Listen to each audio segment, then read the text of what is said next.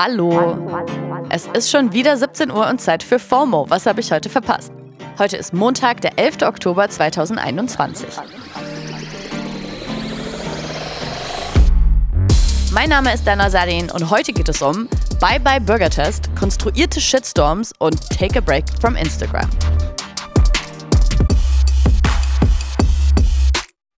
This episode is brought to you by Shopify.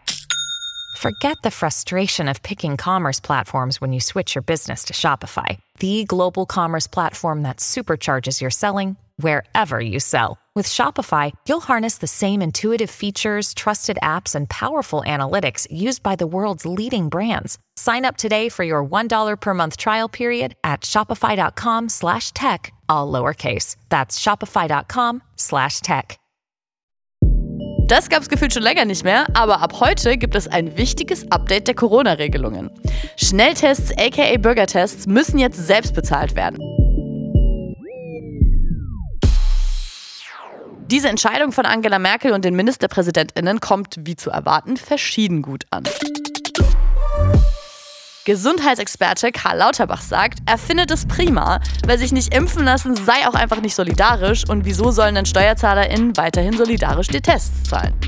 Die Linke zum Beispiel findet es aber gar nicht so klug, weil sie meinen, dass durch weniger Tests auch Infektionsketten schwerer nachvollziehbar werden und das könnte im Endeffekt teurer werden, als die Tests zu zahlen. Davon nicht betroffen sind Menschen, die sich nicht impfen lassen können, wie zum Beispiel Kinder unter 12, die auch weiterhin kostenlose Schnelltests bekommen. Kinder von 12 bis 17 und Schwangere, für die die Impfempfehlung eben noch gar nicht so lange gilt, dürfen auch einmal die Woche noch einen kostenlosen Test machen. PCR-Tests, die von Ärztinnen oder dem Gesundheitsamt veranlasst werden, bleiben natürlich auch weiterhin kostenfrei. Was noch überhaupt nicht getestet wurde, sind mehrere neu angekündigte Funktionen auf Instagram. Der Mutterkonzern Facebook steht ja schon seit September unter Beschuss, nachdem Whistleblowerin Frances Haugen interne Dokumente unter anderem an das Wall Street Journal weitergereicht hatte.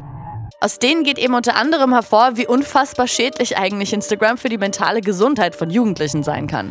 Darüber haben wir hier bei FOMO ja auch schon öfter gesprochen. Ich meine, wir alle spüren das ja regelmäßig selbst, aber jetzt gibt es dazu eben auch öffentlich einsehbare interne Zahlen, die das bestätigen. Für rund ein Drittel der Mädchen zum Beispiel, die schon Komplexe wegen ihres Körpers haben, verschlimmert Instagram das eigene Körperbild noch. Und in den Studien ist außerdem von einem Anstieg von Anxiety und Depression bei NutzerInnen der App die Rede. Das Wall Street Journal schreibt, dass im Vergleich zu zum Beispiel TikTok oder Snapchat bei Insta der Fokus einfach viel mehr auf Körpern und generellem healthy, sporty, luxurious und tan Lifestyle liegt. Zu den sogenannten Facebook-Files gibt es auch eine super Podcast-Reihe von The Journal of English. Die verlinken wir euch mal in den Show Notes. Nachdem die Whistleblowerin jetzt auch vor dem US-Senat über die Files ausgesagt hat, meldet sich der Vice President of Global Affairs von Facebook zu Wort. Er hat der CNN gegenüber gesagt, dass es bald Funktionen auf Insta geben soll, die Jugendliche weg von schädlichem Content hin zu anderem Content leiten sollen. Außerdem soll es mehr Möglichkeiten für Eltern geben, den Konsum ihrer Kinder zu kontrollieren und eine Working Title Take a Break Funktion, mit der NutzerInnen aufgefordert werden, mal innezuhalten und eine Instagram-Pause einzulegen. Bis jetzt scheint das alles aber eher tolle Ideen zu sein, mit denen Facebook ihr angeknackstes Image retten will. So richtig konkret ist das alles nämlich noch irgendwie nicht. Eine Timeline, wann und wie die Funktionen getestet und umgesetzt werden sollen, gibt es noch nicht. Ich frage mich ja, ob denn Kim Kardashian so regulierte Screentime für ihre Kinder einführen würde. Die Influencerin hat am Wochenende die amerikanische Show Saturday Night Live gehostet, eine überraschend lustige Anmoderation hingelegt, die auch viel auf Instagram geteilt wurde und kam nicht umhin zu erwähnen, dass sie ja eigentlich die Aufmerksamkeit ihrer 258 Millionen FollowerInnen gewohnt ist. SNL schauen dagegen nur knapp 10 Millionen. Tonight is just a chill, intimate night for me.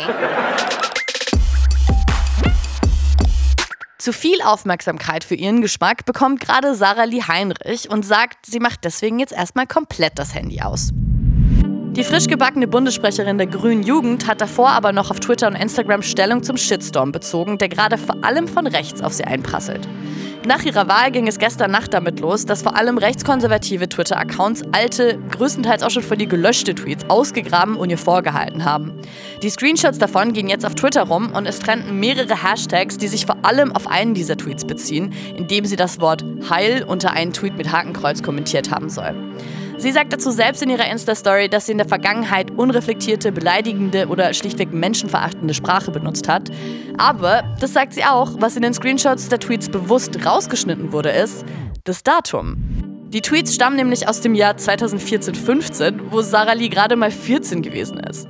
In ihrer Insta-Story sagt sie dazu weiter.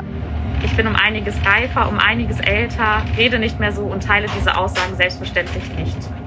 Aber gerade weil wir ein Verband sind, der sich gegen jede Diskriminierungsform stellt, möchte ich mich dafür noch einmal entschuldigen.